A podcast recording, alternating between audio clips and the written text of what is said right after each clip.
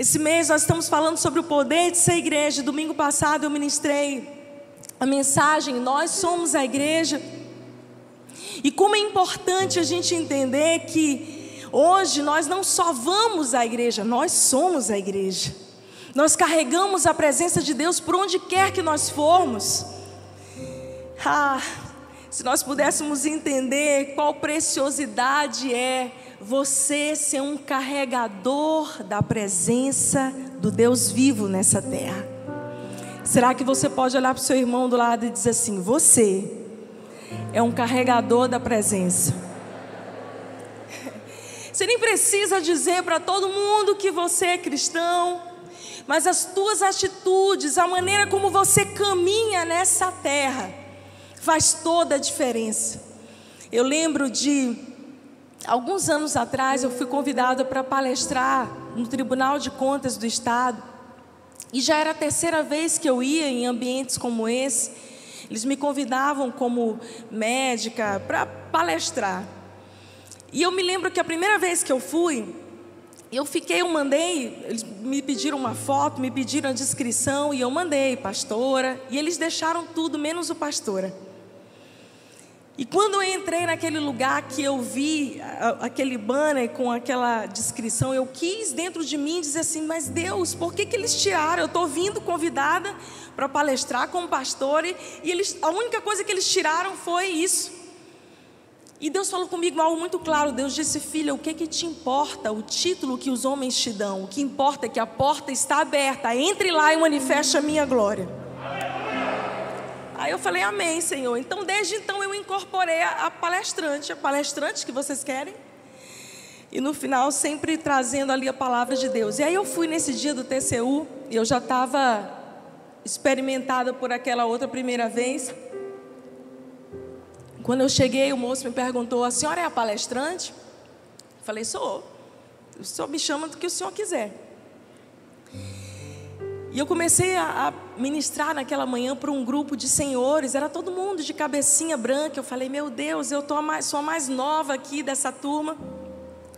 E a, a minha mensagem, o título da minha pregação, ops, palestra, era Como Viver Bem.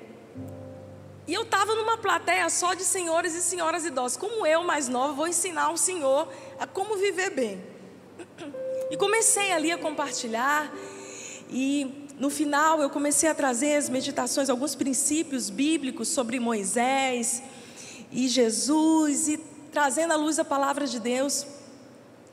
E no final, um senhorzinho de bengala chegou perto de mim e ele disse assim: Minha filha. Eles começaram, vários deles começaram a chorar, emocionados. A presença de Deus era real. Eu fiz uma oração no final, mas em nenhum momento eu disse que eu era pastora. E quando terminou, esse senhor veio até mim e ele disse: Minha filha, me disseram aí que você é médica, que você já foi professora da universidade. Eu, hum. Estou vendo que você veio como convidada. Eu, hã?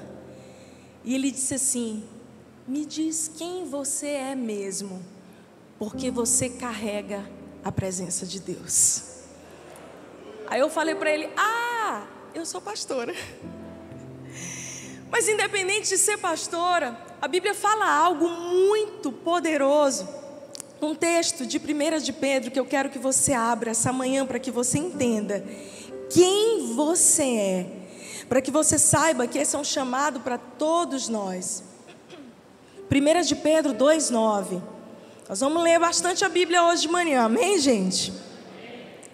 Vocês, porém, são geração eleita sacerdócio real, nação santa, povo exclusivo de Deus para anunciar as grandezas daquele que os chamou das trevas para a sua maravilhosa luz. Quem aqui um dia andou em trevas e você reconhece isso? Deus nos chamou das trevas para a sua maravilhosa luz e nos tornou geração eleita, sacerdócio real, povo exclusivo, para sermos aquele que carregamos a presença dele. Mas continua aí, abre comigo em 1 aos Coríntios 6, de 19 a 20.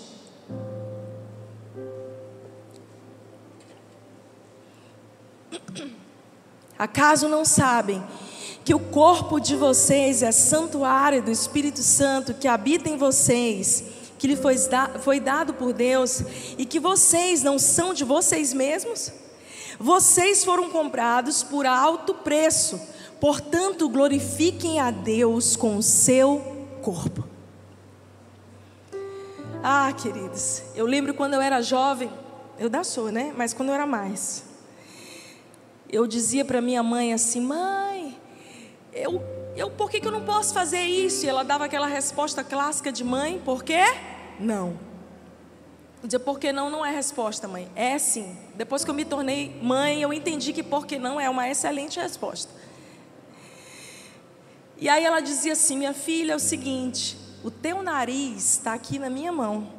E aquilo me dava uma raiva, porque eu dizia assim: como assim? Ela dizia: enquanto você não for independente, quem manda em você sou eu. Eu dizia: eu quero ser dona do meu nariz. Minha maior vontade era ser dona do meu nariz. E quando eu conhecia Jesus aos 18 para 19 anos, que eu entendi que todas as vezes que eu quis controlar a minha vida, que eu quis tomar decisões por minha própria força, eu acabei experimentando as piores coisas. ah, eu disse, Deus, eu não quero dona nem do meu nariz, nem do meu corpo todo, não. Eu quero que meu corpo seja templo e habitação do teu espírito. Eu não me mando mais, eu não me governo mais. Eu vou para onde o Senhor diz que eu tiver que ir. Eu faço aquilo que o Senhor diz que eu preciso fazer. Parece que nós esquecemos desse texto. Porque antigamente, como nós falamos no domingo passado, havia uma separação entre átrio exterior, entre o santo lugar e o santo dos santos, onde somente alguns eram sacerdotes e um sumo sacerdote entrava uma vez ao ano nesse lugar chamado Santo dos Santos, que tinha a arca de Deus. E essa arca da aliança era o símbolo máximo da presença de Deus. Eles tinham um temor de estarem na presença de Deus. Eles sabiam que se eles se apresentassem diante da presença de Deus de qualquer forma, eles poderiam ser fulminados, porque Deus era santo, santo, santo, como eu, pobre pecador, posso entrar na presença de um Deus que é tão maravilhoso.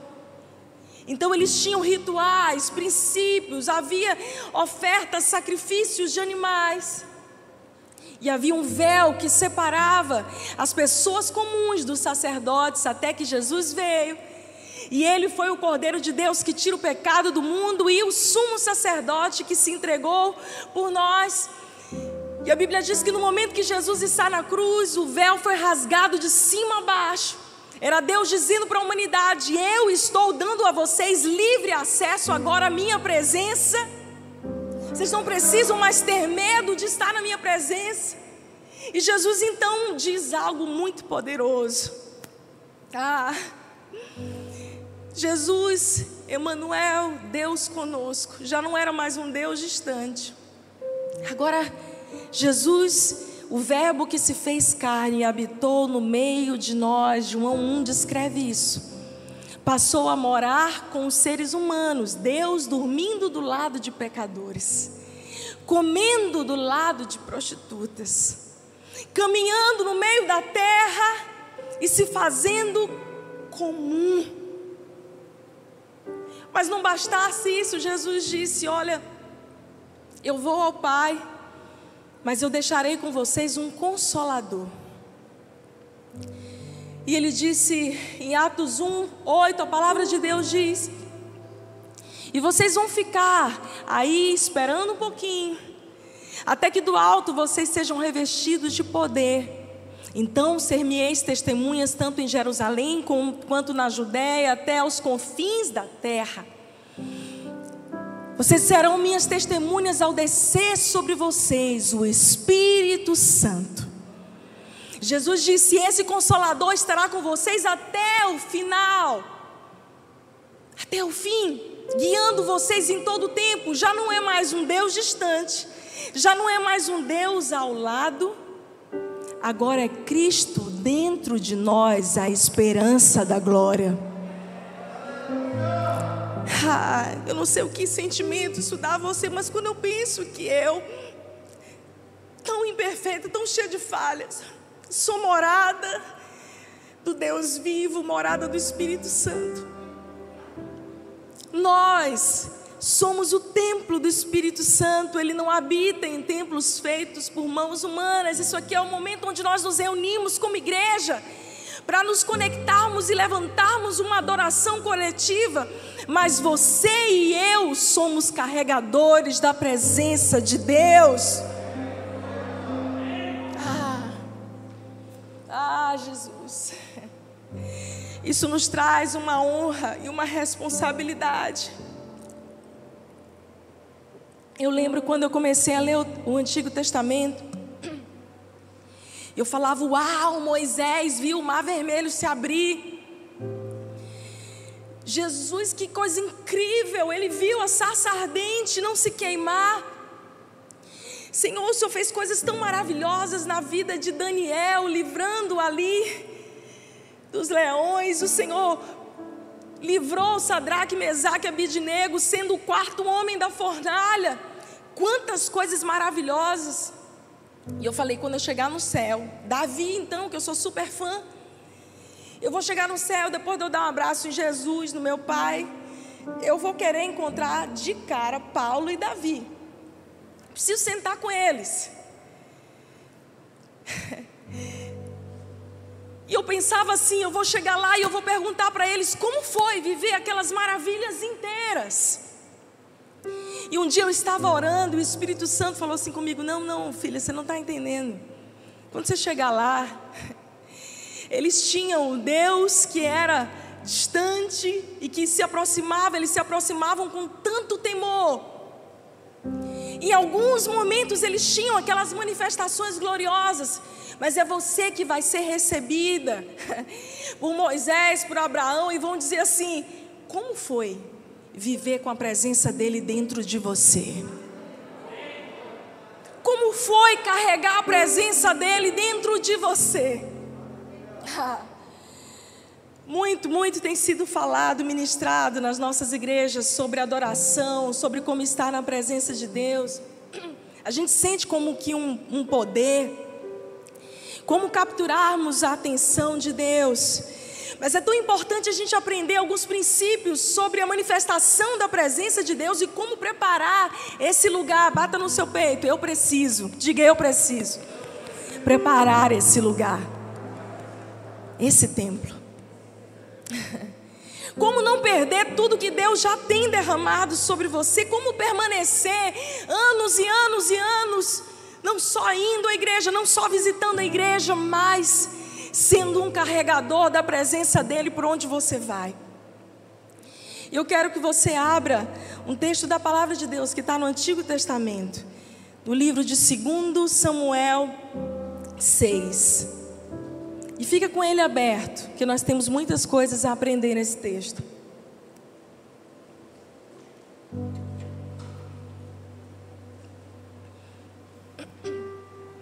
A partir do verso 1. De novo, Davi reuniu os melhores guerreiros de Israel, 30 mil ao todo. Ele e todos os que o acompanhavam partiram para Balá de Judá para buscar a arca de Deus arca sobre o qual é invocado o nome do Senhor, o nome do Senhor dos exércitos, que tem o seu trono entre os querubins acima dela. Puseram a arca de Deus num carroção novo e a levaram da casa de Abinadab na colina. Uzá e Aiô, filhos de Abinadab, conduziam o carroção com a arca de Deus. Aiô andava na frente dela. Davi e todos os israelitas iam cantando e dançando perante o Senhor ao som de todo tipo de instrumentos de pinho, harpas, liras, tamborins, chocalhos, símbolos. Quando chegaram à eira de Nacon, Uzá esticou o braço e segurou a arca de Deus, porque os bois haviam tropeçado. A ira do Senhor acendeu-se contra Uzá pelo seu ato de irreverência. Por isso Deus o feriu e ele morreu ali mesmo, ao lado da arca de Deus. Davi ficou contrariado, porque o Senhor, em sua ira, havia fulminado Uzá. E até hoje aquele lugar é chamado de Perez Uzá. Naquele dia, Davi teve medo do Senhor e se perguntou: como vou conseguir levar a arca do Senhor? Por isso ele desistiu de levar a arca do Senhor para a cidade de Davi. Em vez disso, levou-a para a casa de Obed-Edom de Gate. Vamos parar aí, mas deixa a tua Bíblia aberta. Gente, esse texto é de uma riqueza inigualável, porque ele retrata aqui o desejo e a sede de um povo de retomar a arca da aliança, que era o símbolo da presença de Deus a Jerusalém, de voltar a ter adoração naquele lugar. Mas antes de nos aprofundarmos mais nesse texto, vamos entender o significado daquela arca. Deus orientou desde a época de Moisés a que se construísse uma arca feita de madeira nobre, madeira de acácia, muito, muito, muito resistente, recoberta por dentro e por fora de ouro puro. Ela possuía quatro argolas. Então imagina uma caixa com quatro argolas. Cada argola dessa era passada como uma espécie de ferro entre elas. E a arca, que simbolizava a presença de Deus, era carregada nas costas dos sacerdotes, dos levitas, que se consagravam dias e dias para poderem movimentar a arca de Deus. É interessante que sobre essa arca havia dois querubins de ouro que se entreolhavam, e esse lugar, em cima da arca, era chamada propiciatório. E era ali onde a glória Shekinah de Deus, uma espécie de fogo azul, se revelava ao sacerdote uma única vez ao ano, entre esses querubins. Se pararmos para refletir na simbologia da arca, a gente entende várias coisas sobre a presença de Deus. Primeiro, a arca era portátil. Ela se movia de acordo com o arraial israelita se movia. Então, à medida que eles iam acampando, que eles iam mudando, os levitas iam à frente, os músicos, os cantores iam abrindo o caminho com adoração, e a presença de Deus vinha carregada nos ombros com muita reverência. Ah, dentro da arca, você pode se perguntar o que, que tinha lá. Tinham três coisas: as tábuas da lei, dos dez mandamentos de Moisés, o bordão de Arão que floresceu ali diante do Faraó, como símbolo de milagre poderoso para libertar o povo israelita do Egito, e o maná que Deus mandou que eles colocassem ali para lembrarem-se da provisão sobrenatural de Deus durante aqueles 40 anos de deserto. E você pode se perguntar assim, pastora, qual a importância de eu saber esses detalhes de Antigo Testamento, da arca? Deixa eu te dizer uma coisa: o Antigo Testamento aponta para Jesus, aponta para a nova aliança. Tudo aquilo que foi escrito nos revela de uma forma poderosa a ação de Deus sobre a humanidade. A marca nos mostra quão perfeito Deus é e quão a sério nós precisamos levar a Sua presença. Deixa eu te dizer uma coisa, meu querido. Nós não podemos lidar com a presença de Deus de qualquer forma.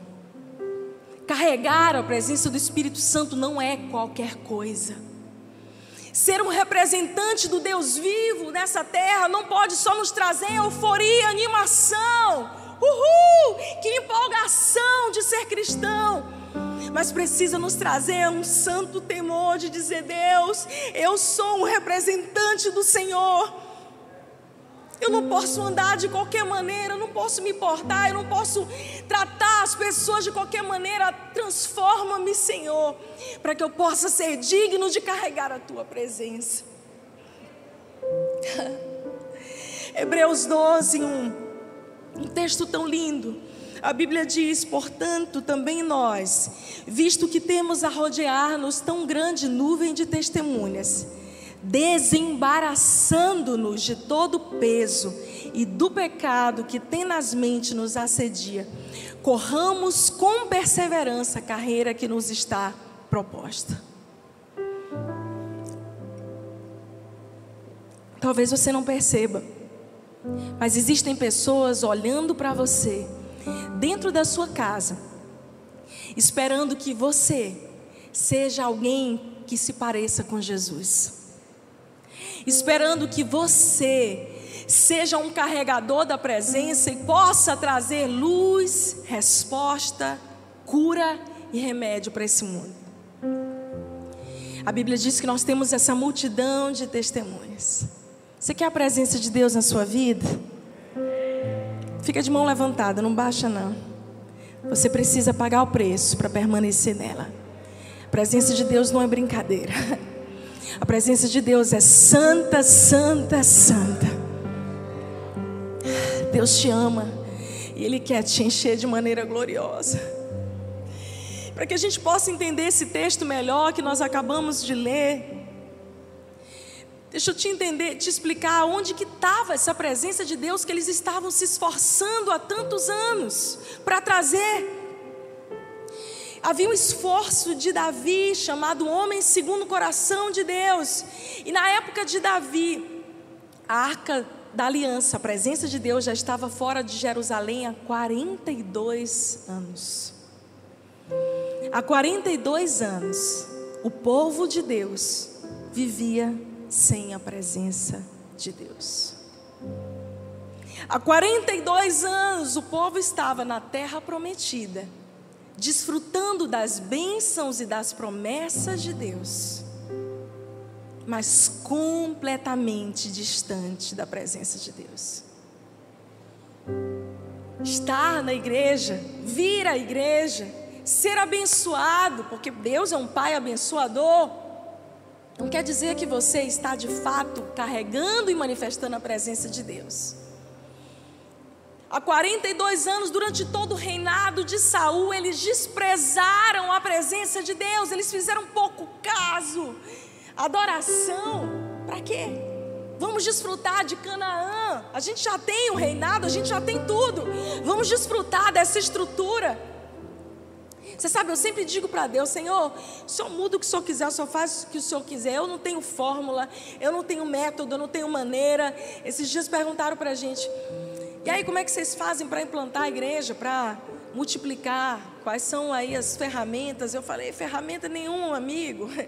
Aqui é o Espírito Santo sopra e a gente vai. Eu estou mais para aquele barquinho, aquela jangadinha com uma vela que é levada pelo vento do que para um navio transatlântico.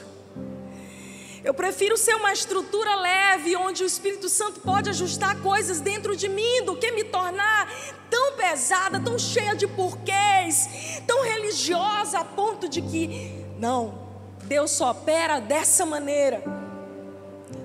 Detentora da presença de Deus. Não. Há 42 anos, a arca havia sido tomada pelos filisteus. Os filhos do sacerdote Eli haviam morrido, Ofni e Finéias, porque desprezaram a presença de Deus. E a arca começou a ser levada de cidade em cidade. Saiu de Siló, foi para Ebenezer, a Feca, Asdod, onde aconteceu um evento incrível. Em Asdod, no templo de Dagon, o deus dos filisteus, um dos deus, deuses eram cinco mas Dagon era o maior, mais forte. Fizeram a besteira de colocar a arca da presença de Deus como se não fosse nada, só uma caixa, dentro do templo do outro Deus.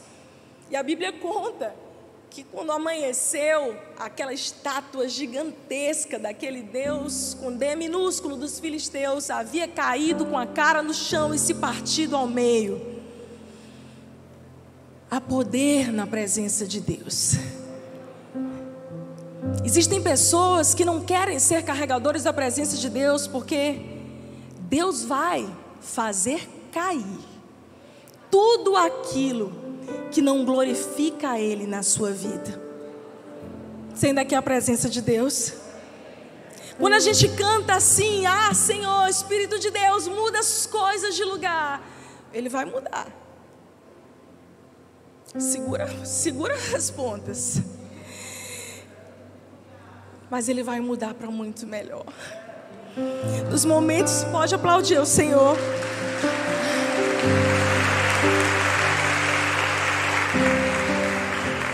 Os momentos da minha vida que eu não entendia nada, Senhor, eu não estou vendo um palmo na minha frente. Eu sempre fui uma mulher muito organizada, objetiva, então assim, não saber o que vai acontecer é duro para quem é assim entrar num lugar de dependência total, onde você está assim, sabe aquele. Quando eu era criança e, e, eles faziam aquela brincadeira de cabra cega, quem brincou com aquilo? Eu sempre dava um jeito de enrolar, porque eu detestava que me levassem para o lugar onde eu não estava vendo nada, então eu ia devagarinho aqui, ó, só para eu ter o controle, não, eu quero saber para onde estão me levando. Acontece que quando você começa a andar com Deus, muitas vezes você não vai entender, você não vai saber, você só vai poder dizer: Senhor, eu confio, eu entrego o controle da minha vida a Ti.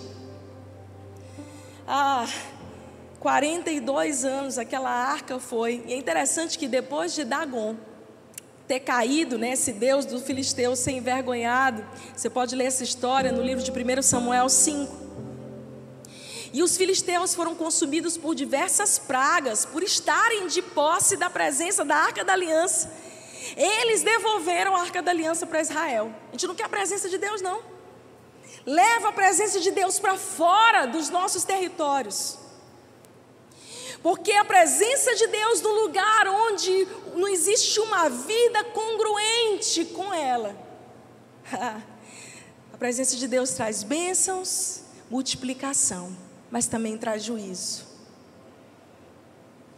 Hoje nós vemos juízo de Deus sobre muitas cidades. A Bíblia diz que os próprios filisteus devolveram ela para Israel e ela foi enviada a Gate, Ekron, rodou, gente, até chegar numa cidadezinha chamada Kiriat Jearim, um lugarzinho que era cheio de fontes, de rios, na casa de um homem que tinha uma linhagem sacerdotal chamado Abinadab. E durante 40 anos, Abinadab foi o guardião da arca da presença de Deus. Aquele homem foi zeloso. E Abinadab era pai de três homens: Eleazar, Uzar e Aiô. Eleazar se tornou sumo sacerdote, parceiro de Davi. E agora talvez você entenda melhor esse texto que nós acabamos de ler. Porque quando Davi assume o reinado, a primeira coisa que ele decide no seu coração é: eu quero a presença de Deus de volta no lugar onde ela nunca deveria ter saído. Eu quero restaurar a presença de Deus ao povo de Israel. Nós estamos vivendo longe da presença, vamos trazer de volta. Então ele foi com a melhor das intenções. Ele juntou 30 mil homens do seu exército, fez uma comitiva e falaram, chegaram na casa de Abinadab. Disseram, Abinadab, muito obrigado por você ter guardado a arca para a gente durante esses 40 anos. Foram 42, dois anos com os filisteus e 40 anos na casa de Abinadab. Mas agora chegou a hora, a gente quer a presença de Deus. E a Bíblia diz que eles prepararam a adoração e que eles colocaram aquela arca, que era símbolo da presença de Deus, em cima de uma carroça de bois. E é interessante porque os filhos de Abinadab cresceram vendo ali a arca. Provavelmente Uzar era aquele menino que brincava por cima da arca, fazia bagunça, circulava na arca. Ele já estava acostumado com a presença de Deus. Eu vou te dizer uma coisa, eu não cresci na igreja, mas eu conheço muita gente que cresceu dentro da igreja que, ó, tá tão acostumado com a presença de Deus que não dá absolutamente valor nenhum para ela.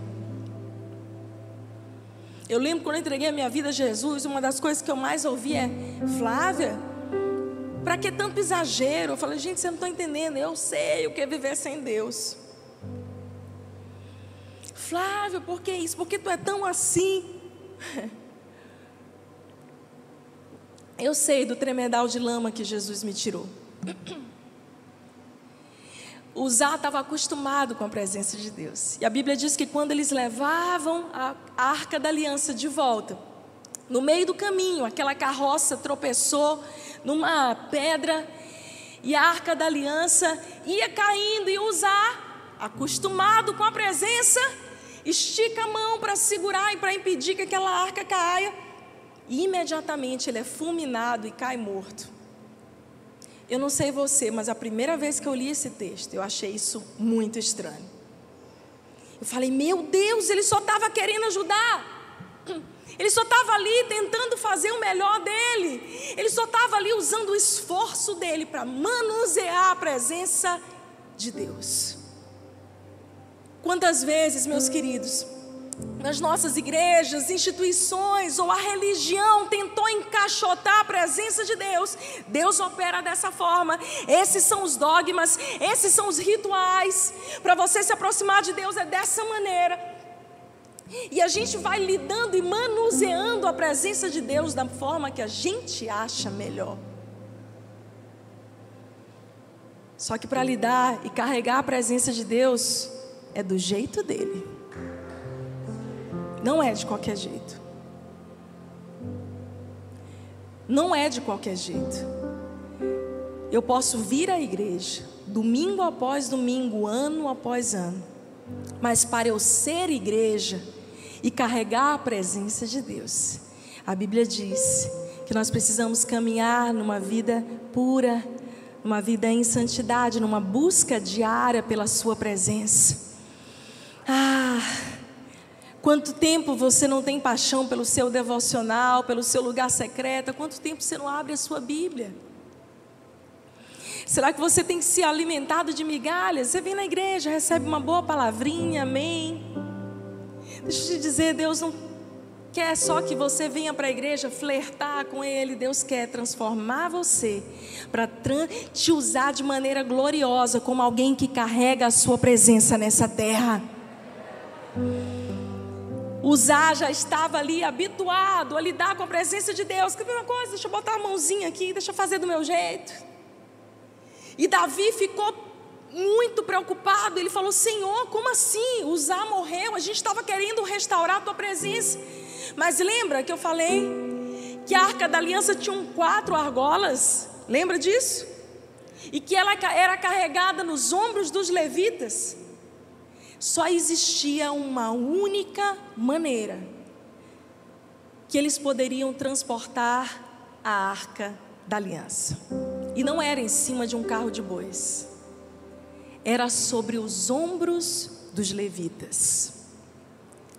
Volta esse texto comigo aí, que nós acabamos de ler, 1 Samuel. Deixa eu achar aqui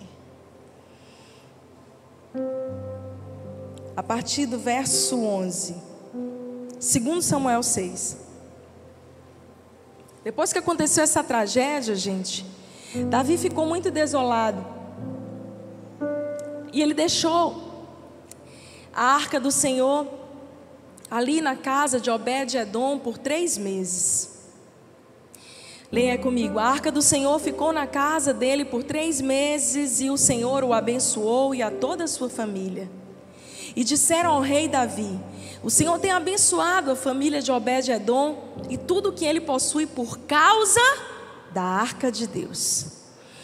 Por causa da presença de Deus. Então Davi, com grande festa, foi à casa de Obed-Edom e ordenou que levassem a arca de Deus para a cidade de Davi.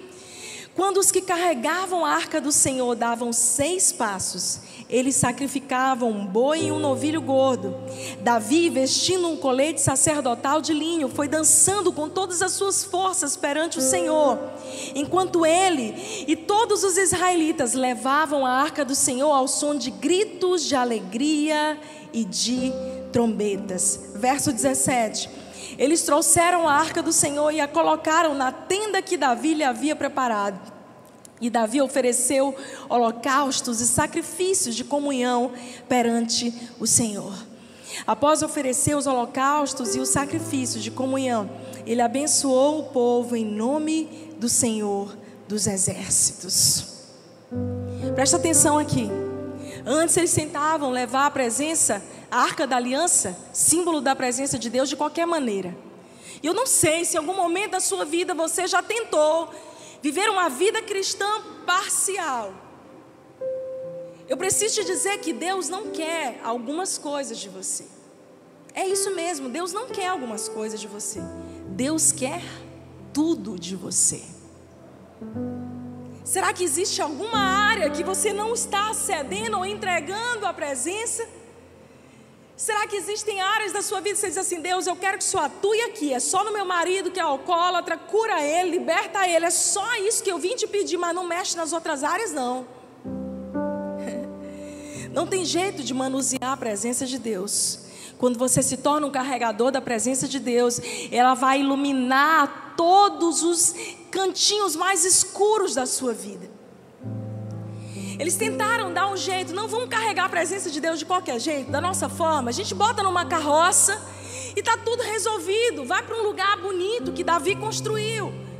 Mas não é do jeito do homem, é do jeito de Deus. Então Davi entende: fiz tudo errado. Vamos fazer como é o certo.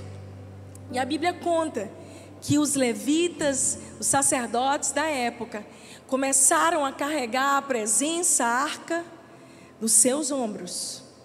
Porque a única maneira de carregar a presença de Deus é nos seus ombros. E a Bíblia diz que a cada seis passos, eles paravam e faziam um sacrifício de adoração ao Senhor. O número seis na Bíblia simboliza o número do homem. A cada seis passos, a Bíblia está nos ensinando um princípio poderoso de que a gente faz a nossa parte humana, a gente dá os nossos passos, a gente entrega a nossa força natural, as nossas habilidades, a gente dá os nossos seis passos, que é a parte que cabe do homem. Mas então eu preciso dizer, Deus, eu dependo, eu confio. Eu entrego a minha vida como sacrifício de adoração ao Senhor. Eu sei que sozinho eu não vou conseguir.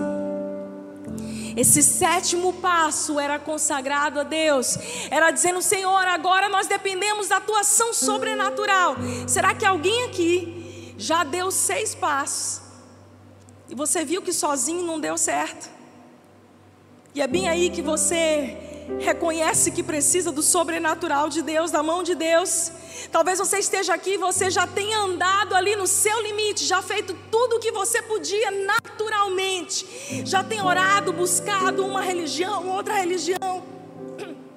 Já tenha ido atrás de médicos. Já tenha ido atrás de respostas, está se esforçando.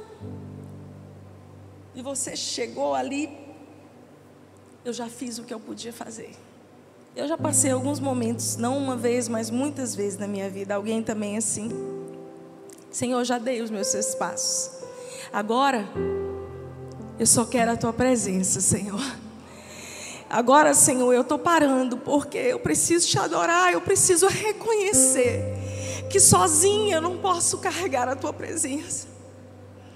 Existem horas que a melhor coisa que você pode fazer é parar um pouquinho o ativismo da vida, essa tua força de realização. Eu sou tão realizadora que eu sou capaz de ir na frente de Deus. E o Senhor olha para mim e fala assim: onde é que tu está indo mesmo, Flávia? Aí eu falo: ops, deixa eu voltar. Existem horas que parar um pouco para refletir, para reorganizar a nossa jornada, os nossos passos é a melhor coisa que a gente pode fazer. Existem horas que a melhor coisa que a gente pode fazer é levantar nossas mãos e adorar e dizer: Senhor, eu não sei, eu não tenho todas as respostas, eu só quero a tua presença. Ah, queridos. Davi entendeu isso e ele trouxe ali.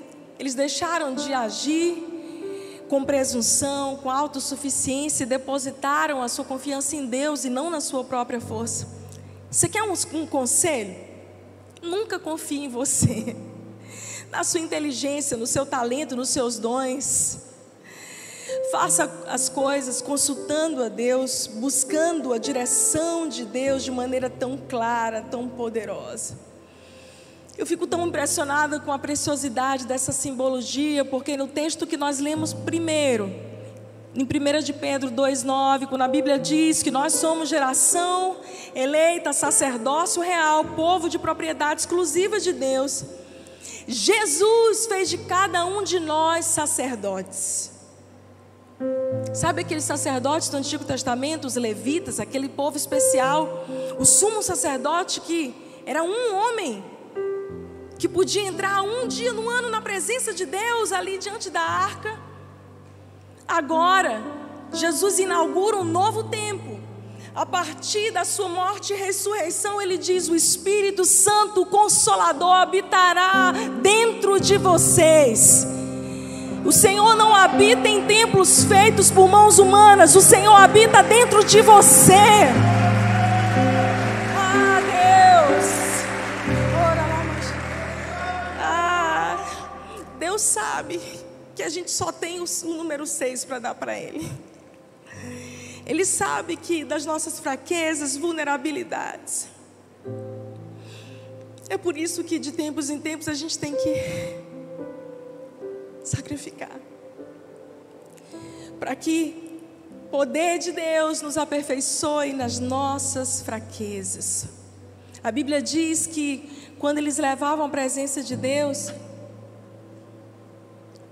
Davi, o rei, dançava com todas as suas forças diante do Senhor.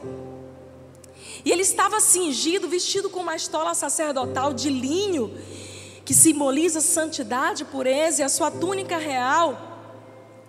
Davi estava ali, vestido de linho, mas ele abre mão, ele tira a estola dele de rei, ele fica só com aquele manto branco de linho. Ele está se despojando de toda a sua glória diante do seu povo.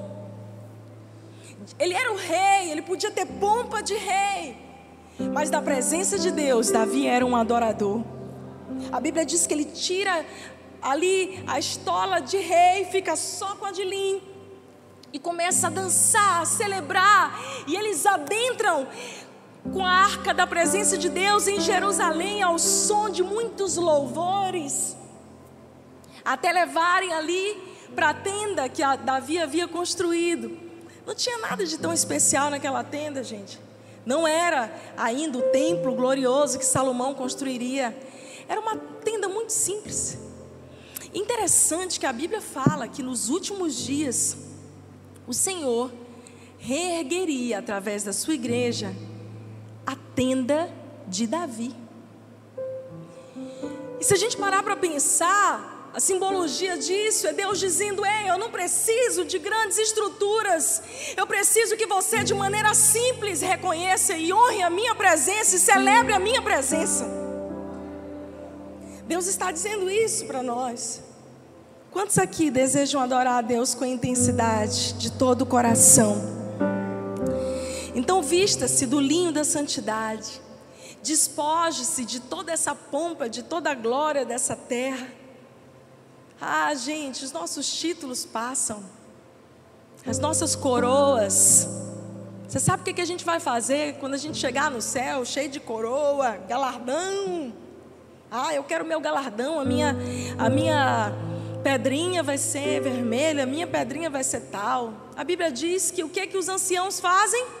Eles pegam as suas coroas e eles lançam as suas coroas diante do trono porque diante dos rei, do Rei dos Reis, do Senhor dos Senhores, toda glória humana passa.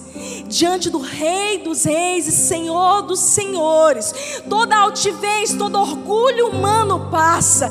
Nós nos rendemos, nós nos prostramos, porque a gente sabe que sem a presença dEle nós não somos nada. Ah, você é um carregador da presença. Você é um carregador da presença. João 15, 16, Jesus diz algo tão lindo. Não fostes vós que me escolhestes a mim, pelo contrário, eu vos escolhi a vós outros e vos designei para que vades e deis frutos, e o vosso fruto permaneça, a fim de que tudo quanto pedides ao Pai em meu nome, Ele vos conceda. Nós carregamos a presença de Deus. No Antigo Testamento, esse templo era um lugar onde as pessoas se reuniam para ter comunhão. E como nós já falamos, o Senhor manifestava de vez em quando a sua glória e as pessoas tinham um grande temor e uma grande expectativa. Quando Jesus morre e ressuscita, ele abre um caminho para que todos nós possamos ter um contato direto com Deus em qualquer lugar.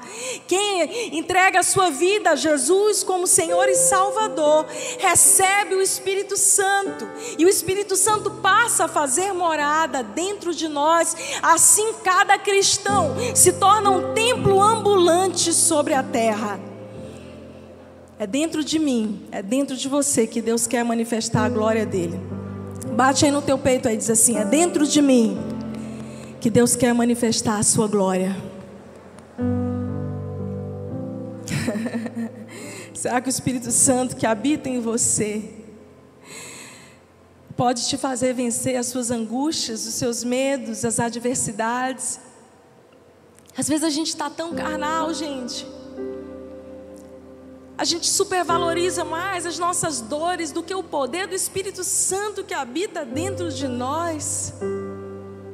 Eu amo quando Isaías diz, acho que Isaías 53, que Jesus era homem de dores, sabia o que era sofrer. Essa palavra sabia do hebraico, expert em lidar com sofrimento. Jesus tinha sido experimentado nas dores da vida, mas isso não alterou Todo aquele que recebeu o Espírito Santo tem dentro de si o maior poder que um ser humano pode ter. A terceira pessoa da Trindade operando de maneira poderosa dentro de você. Eu sou templo, eu sou morada. Eu sou morada de Deus. Eu quero ler esse texto para nós orarmos. Você pode sentir a presença doce do Espírito Santo aqui.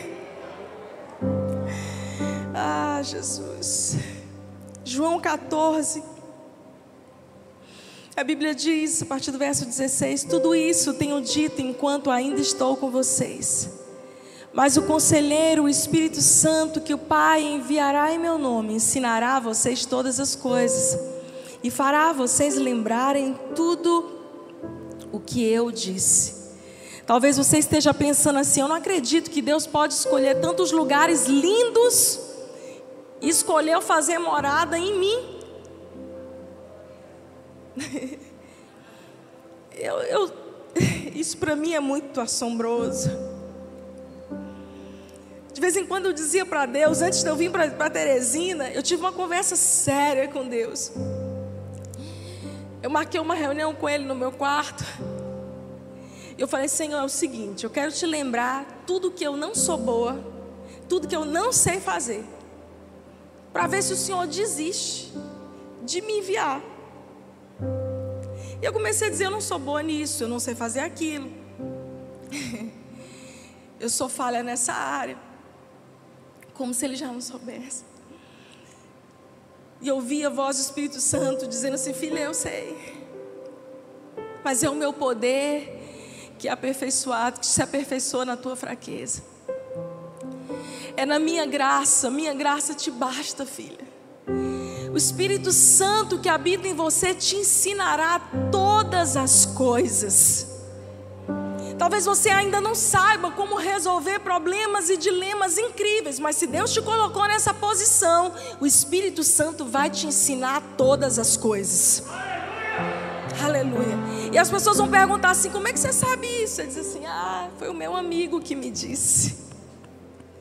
Como é que você sabe resolver essa questão? foi o meu amigo. Como é que você consegue perdoar desse jeito? O Espírito Santo que habita em mim. Ele ensinará todas as coisas a vocês. Você é carregador da presença de Deus. Ezequiel 36, 26, a Bíblia diz: Eu darei a vocês um coração novo e porei dentro de vocês um espírito novo. Eu tirarei da vossa carne o coração de pedra e darei a vocês um coração de carne e porei dentro de vocês o meu espírito. Ele vive em mim e vive em você mas talvez a consciência da presença de Deus esteja embaçada para você. Eu quero te encorajar nessa manhã a ver o Senhor dentro de você, a identificar a presença de Deus aí dentro de você. E se você ainda não entregou a sua vida a Jesus de maneira pública, porque a Bíblia diz que se nós confessarmos a Jesus diante dos homens de maneira pública, Ele nos confessará diante do Pai. Então você pode dizer assim: ah, eu vim para a igreja, já entreguei a minha vida a Jesus de coração, isso é suficiente. Não é. A Bíblia diz que se creres no teu, com teu coração e confessares com a tua boca, serás salvo. Do mesmo jeito que a gente peca publicamente, amigo, você precisa fazer uma aliança com Jesus pública. E se você já fez,